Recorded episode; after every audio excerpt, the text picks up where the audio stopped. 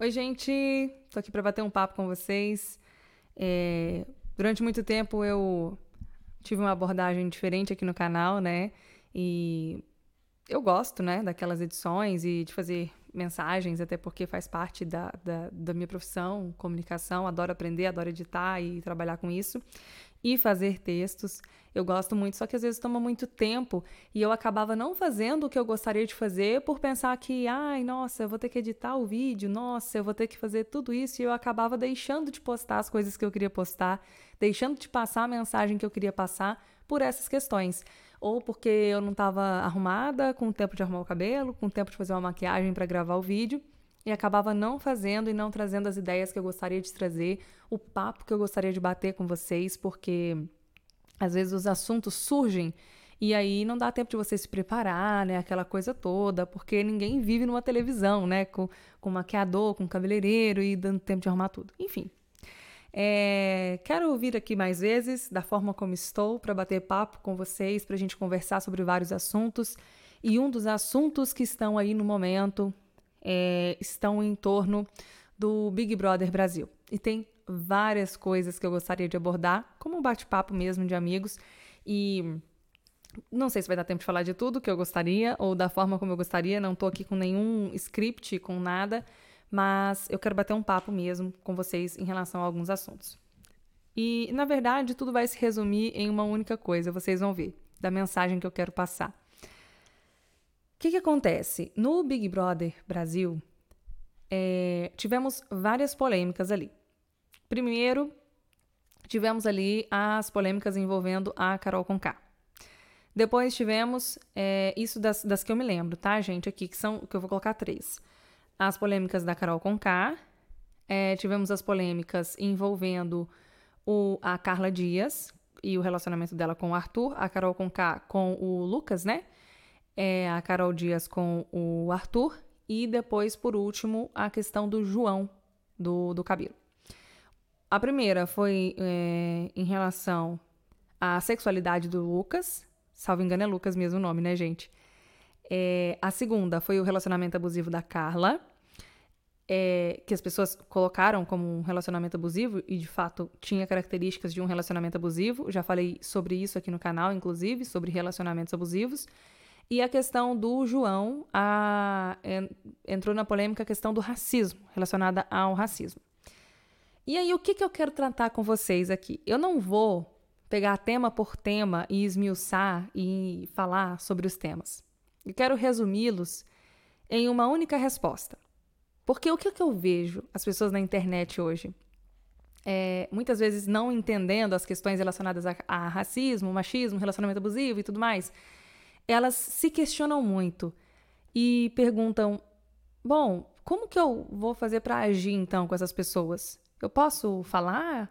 Hoje em dia a gente não pode falar mais nada, a gente não pode fazer piada, hoje em dia não dá para fazer mais nada, não pode falar mais nada na internet, não dá para fazer o que a gente quer, não dá para fazer as piadas que a gente quer, nananana e ai, tudo ofende, tudo não sei o quê, tudo não sei o quê, tudo é polêmica. Vejo muitas pessoas reclamando disso, talvez por não entender, né, ou por não compreender o sentimento todo, enfim, por vários, vários motivos. Que eu não vou elencar aqui agora. Não é o, o foco dessa discussão. Discussão, vírgula, né, desse monólogo aqui para vocês, não é o foco. O foco é dar uma resposta. Para você que fica na dúvida de como agir, do que falar, do que não falar, do que pode ser feito, do que não pode ser feito, do que você pode é, aconselhar, do que você não pode, das coisas. Existe uma resposta, e claro, né, gente? É, essa resposta não tira a sua responsabilidade de ter que estudar sobre temas, porque nós estamos vivendo em outros tempos, né? E existem preocupações diferentes Antes, lá atrás, há 30 anos atrás, a gente tinha preocupações diferentes, não dá para comparar. São momentos diferentes, são preocupações diferentes, são obrigações diferentes. Nós temos responsabilidades diferentes daquelas que nós tínhamos há 30 anos. Eu não tinha, porque eu não tenho 30 ainda, mas que as pessoas tinham há 30 anos atrás. Então, é, o momento é outro. E não nada tira a sua responsabilidade de entender a sociedade que você vive, para tentar viver em harmonia com ela, né? É, é nossa função como cidadão entender o meio em que nós vivemos, as questões relacionadas ao meio em que nós vivemos. É muito mais fácil você tentar entender, compreender, do que simplesmente ignorar o problema, que é o que muitas pessoas fazem. Elas querem ignorar o problema e fazer do jeito delas, porque afinal de contas, o jeito delas é, é, é, o mais conveniente, porque elas estão na zona de conforto. E a zona de conforto, ela não está só quando você procrastina para estudar, quando você procrastina para trabalhar, quando você procrastina para ir para um projeto novo. A zona de conforto, ela está também nas questões sociais, quando você tem preguiça e procrastina de tentar entender o outro lado, de tentar ouvir o outro lado e compreender e refletir, porque talvez o outro lado tenha ali sim um pouco de razão. Será que não? Será que está totalmente errado o outro, o pensamento do outro? E às vezes a procrastinação, ela tá aí também, na nossa preguiça de tentar entender as questões sociais, de tentar entender o lado do outro, de tentar entender as questões do outro, o porquê que o outro age, pensa daquela forma, por que que enfim, o que levou aquele indivíduo a estar inserido naquele lugar. É, o que, que é lugar de fala, o que, que é isso, o que, que é aquilo, e às vezes a gente procrastina e tem um pouco de preguiça de tentar entender todas essas questões, porque é mais fácil, é mais cômodo, na nossa zona de conforto, continuarmos ali é, no quentinho, sabe? Zona de conforto é um lugar quentinho, onde você não quer sair dali, porque tá confortável o seu trabalho que você ganha. Ah, eu queria ganhar mais? Queria, mas tá quentinho, eu sei exatamente o que eu tenho que fazer, a hora que eu tenho que fazer, então, para que mudar, né? E aí, essa zona de conforto também está nas questões sociais. Para que mudar meu jeito de, de ver as coisas se isso pode me gerar desconforto, né? Opa! se isso pode me gerar desconforto, se isso pode me gerar é, tristeza ao entender, quem sabe, que talvez a forma como eu pensava sobre determinada coisa não era mais correta de se pensar. Então, é, nós estamos sempre em algum tipo de zona de conforto. Para alguns, isso é no trabalho, para alguns, isso é nos estudos, para alguns, isso é na evolução pessoal, para outros, relacionado às questões sociais. A zona de conforto está presente na vida de todos nós em algum aspecto da sua vida. Ninguém está 100% fora da zona de conforto. Em algo, nós sempre estamos confortáveis, seja no relacionamento amoroso, relacionamento com as outras pessoas.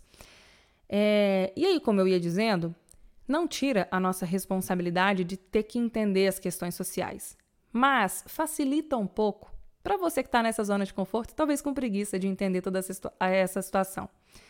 A dica que eu dou é, na dúvida, ame. Tá com dúvida? Não sabe se você deve falar, se você deve agir, que piada você vai fazer? Ame.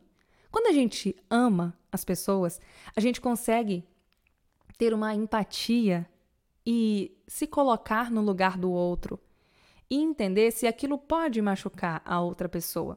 Se aquilo que você vai falar pode ferir aquela pessoa de alguma maneira.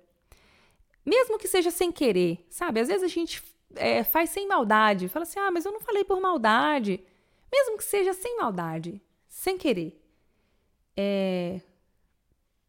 Vai machucar o outro? Ou machucou o outro, se você falou sem querer, né, e soltou? Machucou o outro de alguma forma? Porque quando você ama, e aí na dúvida, ame, você se coloca no lugar do outro e tenta entender é, como o outro se sente, por que, que ele está tá daquele jeito? Será que é uma opção? Será que é uma escolha? Nasceu assim? Independentemente disso, se você ama, você se coloca no lugar do outro e tenta entender o que, que ele sente a respeito daquilo que ouve, daquilo que vivencia. E é um ensinamento para nós que Deus nos deixou. Ame, né? O, o, o próximo. Então, se você está com dúvida, se deve fazer uma piada, se deve fazer um comentário, se deve falar alguma coisa para outra pessoa, se deve tratar a pessoa com quem você está se relacionando de uma determinada forma, se você ame. E não é um amor romântico, é um amor bíblico, né? É o amor de irmãos, é o amor que a gente tem que ter por todo e qualquer ser humano vivente que respira, nós temos que amar. Então, acho que o que está faltando na nossa sociedade hoje, mais do que qualquer outra coisa, é o amor entre as pessoas. É o se colocar no lugar do outro. Porque às vezes a gente se perde tanto, e aí eu percebo, eu mesma já entrei em várias discussões, que aí você vai, se, vai puxando um fio, e aí quando o fio já tá assim, quilométrico, você nem sabe por que, que você começou, e aí se perde no meio daquilo tudo, e vai perdendo o objetivo daquilo, sabe? É, então, a gente tem que ter muito cuidado com isso para não poder perder esse objetivo, né? Então, quando você ama e se coloca no lugar das outras pessoas, quando você tenta entender por que, que a outra pessoa sente, bom, será que aquela pessoa vai sentir de determinada forma? Vai ficar chateada? Vai. Ame. Acho que o que está faltando é isso. Mais amor entre as pessoas, mais empatia, mais se colocar no lugar do outro para entender. É, se você está num relacionamento, fala assim: ah, mas como é que eu vou amar uma pessoa que conheci uma semana? Ame, ame-a. Como ser humano que ela é e que ela merece ser respeitada, ame esta pessoa. Tente compreender se o seu comportamento faz mal para aquela pessoa de alguma forma. Tente entender e se colocar no lugar daquela pessoa. É, se fosse feito com você aquele comentário, como você se sentiria? Aquela atitude, aquela ação, é, aqueles ciúmes, é, tudo. Se coloque no lugar do outro e ame.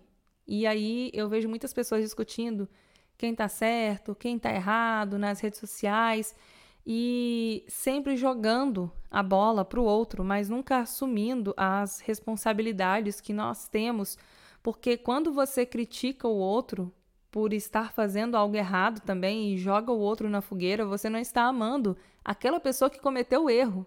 E aí, quando eu falo de amor, a gente tem que tomar muito cuidado, porque não é só amar é, a pessoa para que você não cometa erros com ela, mas também amar a pessoa que cometeu o erro, né? E acolher essa pessoa e tentar mostrar para ela que o caminho não é aquele e tentar mostrar para ela que existem outras maneiras de pensar e tentar tirar ela um pouco da zona de conforto, do quentinho, fazer ela pensar e refletir sobre questões que talvez ela não queira pensar a respeito.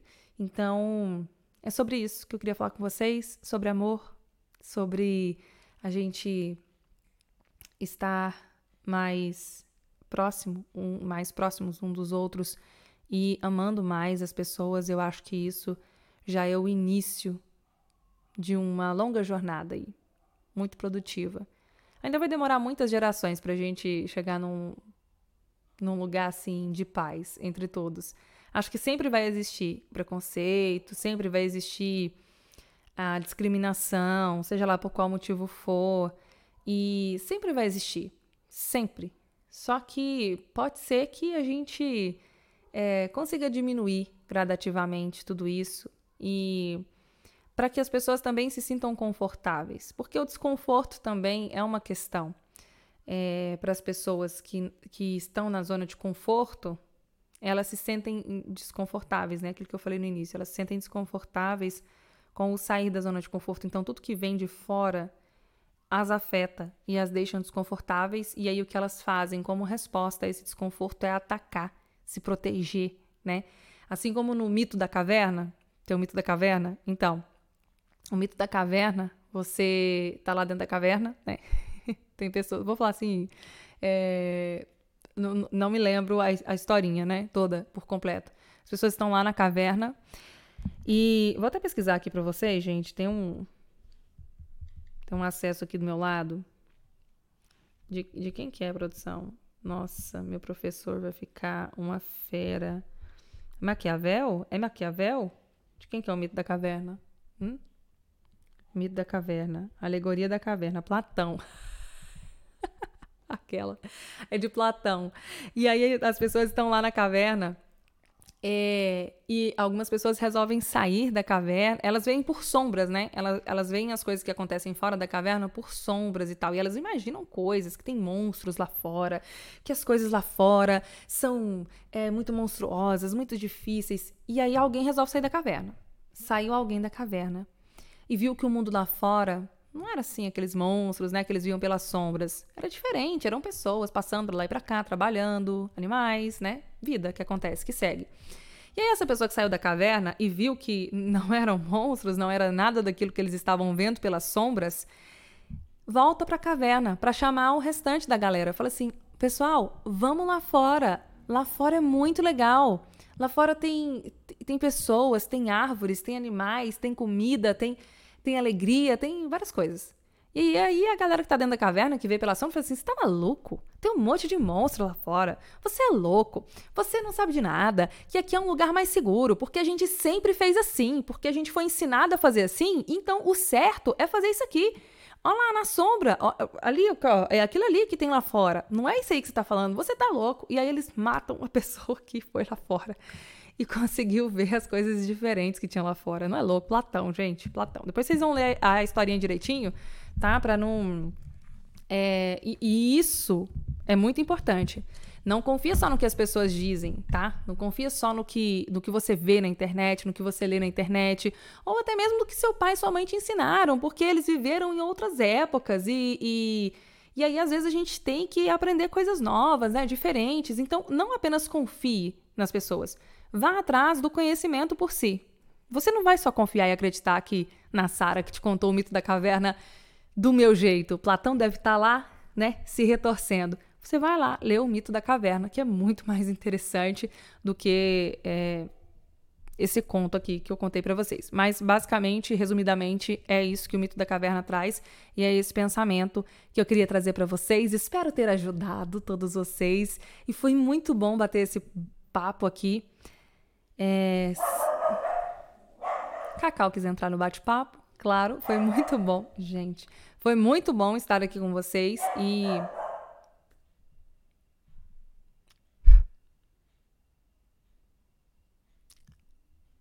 Foi muito bom estar aqui com vocês. Eu espero vocês na próxima oportunidade para a gente bater mais papo sobre vários outros assuntos.